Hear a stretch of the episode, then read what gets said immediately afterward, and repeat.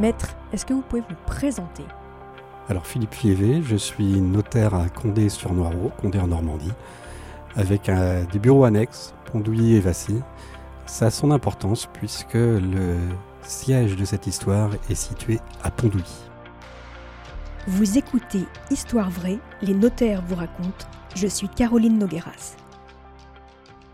Début des années 2000, à l'époque, je viens donc de m'installer euh, à Condé-sur-Noireau. J'ai un de mes clients anglais qui travaille dans le nautisme qui me présente un de ses concitoyens qui, comme beaucoup d'autres, recherche dans la région une résidence secondaire. Mr. Smith est retraité. L'image typique de l'anglais tel qu'on peut se l'imaginer, toujours impeccablement vêtu, son pantalon clair, son blazer, ses cheveux blancs parfaitement peignés. Il est retraité, mais il a une activité parallèle. Il m'explique que, comme il fait beaucoup de voiles, pour arrondir ses fins de mois, il convoit donc des yachts de riches euh, propriétaires anglais de la côte d'Azur euh, au sud de l'Angleterre pour hiverner ses bateaux. Alors, vous vous mettez en quête d'un bien et est-ce que vous trouvez un bien pour ce gentleman? Oui, parfaitement, puisque sans difficulté, je trouve un bien qui correspond euh, à ce qu'il souhaitait. Le prix était de 550 000 francs, puisqu'on était encore en francs.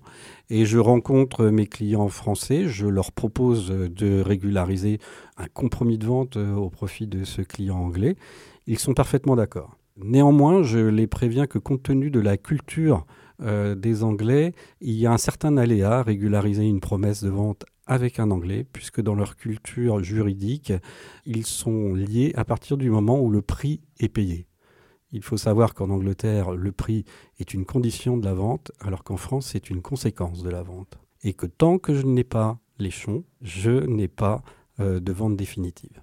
Malgré tout, ils acceptent. Malgré tout, ils acceptent. Ils ont bien compris qu'il serait difficile de faire euh, éventuellement euh, exécuter cette promesse en Angleterre, mais ils acceptent nous signons une promesse de vente. Tout le monde est parfaitement d'accord sur la chose, sur le prix. Donc la vente est formée. Et j'insiste bien auprès du client anglais, M. Smith, que lors du rendez-vous, euh, il devra revenir pour régler ce prix de vente. Que se passe-t-il par la suite? Plus de son, plus d'image.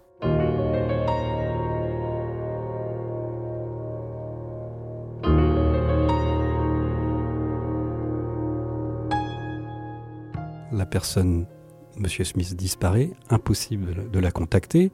Il faut savoir que le téléphone portable n'est pas aussi euh, répandu qu'aujourd'hui, les conditions de communication sont aussi difficiles, et puis compte tenu de son activité, il est souvent en mer, il est normal qu'on ne puisse pas le joindre si facilement que ça. Et ce que je craignais, ce qui m'était déjà arrivé au préalable, c'est-à-dire des Anglais qui se dédisent complètement, je craignais que ce soit arrivé à la grande déconvenue de mes clients. Combien de temps ça dure cette histoire? Trois jours avant la date prévue, euh, qu'on appelle la date butoir fixée dans le compromis, sortant de l'étude, je vois sortir de l'hôtel qui est en face de celle-ci, Monsieur Smith, toujours dans son blazer impeccable, et qui me dit qu'il n'y a pas de problème, il sera là dans trois jours pour pouvoir régulariser l'acte. Sauf que vous tombez sur lui par hasard. Je tombe sur lui tout à fait par hasard, et je réitère le fait que signer l'acte c'était une chose, mais qu'à ce moment-là, il fallait bien entendu régler le prix.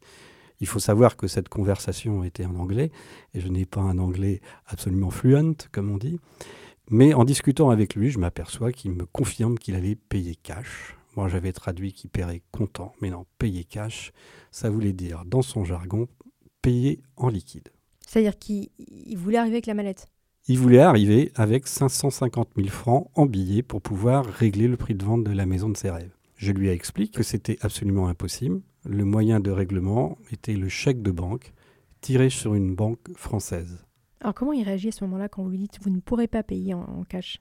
Il insiste, il comprend pas, il indique qu'on est toujours très compliqué, nous Français, qu'en Angleterre, il n'y a aucun souci pour pouvoir se payer en liquide. Où était le problème?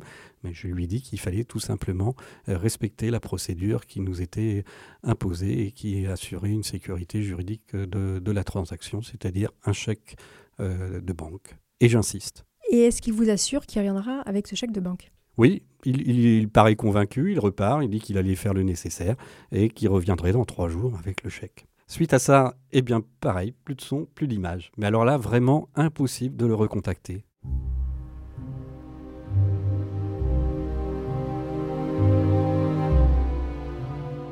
Trois jours passent, après les trois jours prévus, une semaine, je préviens mes clients qu'à nouveau, eh bien, on n'a plus de contact avec euh, Mr. Smith et qu'en conséquence de quoi, je ne sais pas si on pourrait régulariser la vente et, qu'il fallait peut-être envisager la mise en œuvre bah, de ce que je redoutais, c'est-à-dire de faire exécuter une promesse euh, française en Angleterre. C'est-à-dire? Eh C'est-à-dire que lorsque l'on signe euh, un compromis de vente, sont versés, et il avait versé 10% du prix de vente, mais pour se délier et pouvoir revendre le bien à quelqu'un d'autre, il faut que l'acquéreur renonce à son acquisition. Oui, mais s'il disparaît... Euh, et s'il disparaît, il faut respecter toute une procédure pour constater euh, sa carence et le fait que le bien euh, soit à nouveau disponible. Quelques jours plus tard, je suis dans mon bureau et je reçois un coup de fil et j'ai en ligne euh, l'assistante sociale de la prison de Pau. Et je me souviens bien de son accent chantant. Enfin, c'était tout à fait charmant. Et elle me demande si j'ai pour client Mr. Smith. Et je lui dis oui, bien sûr, et en quoi puis-je vous être utile? Et elle m'indique qu'il est en prison, à Pau. Je tombe vraiment de mon fauteuil. Comme je vous l'ai expliqué, c'est le parfait gentleman, et je ne voyais vraiment pas cette personne être incarcérée dans quelque prison que ce soit. Que vous dit-elle? Elle me dit qu'il a été euh, appréhendé à la frontière avec une forte somme d'argent liquide sur lui, et forcément je pense à mon prix de vente, et qu'il allait en Espagne pour déposer son argent, mais qu'il euh, fut dans l'incapacité totale de justifier de la provenance de cet argent. En réalité, d'où venait cet argent? Alors, je ne l'ai pas su tout de suite, puisque en fait, l'objet de l'appel de l'assistante sociale, c'était effectivement la possibilité de se désengager. Il avait bien compris.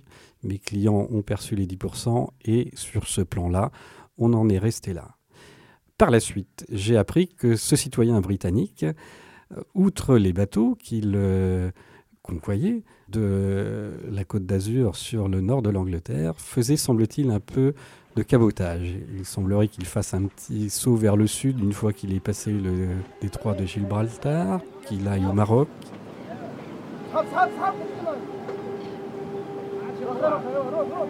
Qu'il remonte jusqu'aux Pays-Bas avant de rejoindre l'Angleterre. Et j'ai compris, bien entendu, que euh, lors de ces pérégrinations, il euh, chargeait euh, une cargaison à fait illégale, puisqu'il s'agissait probablement euh, de cannabis pour le revendre sur le marché des Pays-Bas. L'habit ne fait pas le moine. L'habit ne fait pas le moine du tout. On ne se méfie pas des gens euh, qui nous inspirent confiance et c'était vraiment, il avait vraiment la tête, si je puis dire, du bon père de famille, du vrai gentleman anglais, bien élevé, vraiment pas une tête de brigand ni de pirate et encore moins de trafiquant de drogue. Maître, quel est votre conseil juridique notre conseil juridique, c'est que lorsque l'on demande au client de justifier de la provenance des sommes d'argent, ce n'est pas par inquisition, c'est parce que c'est la procédure qui l'exige, ce sont nos normes qui l'exigent. Euh, c'est une norme qui a eu tendance à se développer les dix dernières années dans les pays de l'OCDE. Euh, le but, c'est d'éviter l'argent sale, et l'argent sale, c'est celui qui résulte soit du trafic de drogue, d'armes, d'êtres humains ou de fraude fiscale. Le notaire, de par sa nature d'officier public et ministériel, se doit d'être extrêmement vigilant. Il est d'ailleurs euh, contrôlé à cet égard. Et le simple respect de la procédure, sans avoir pu euh, penser que la personne que j'avais devant moi était un trafiquant de drogue, a permis euh, d'éviter cette opération de blanchiment. Merci maître. Merci d'avoir écouté cet épisode de Histoire vraie, les notaires vous racontent. En attendant le prochain numéro, vous pouvez laisser des commentaires à vos notaires de Normandie sur les réseaux sociaux ou sur vos plateformes d'écoute préférées. Et n'hésitez pas à parler de ce podcast autour de vous.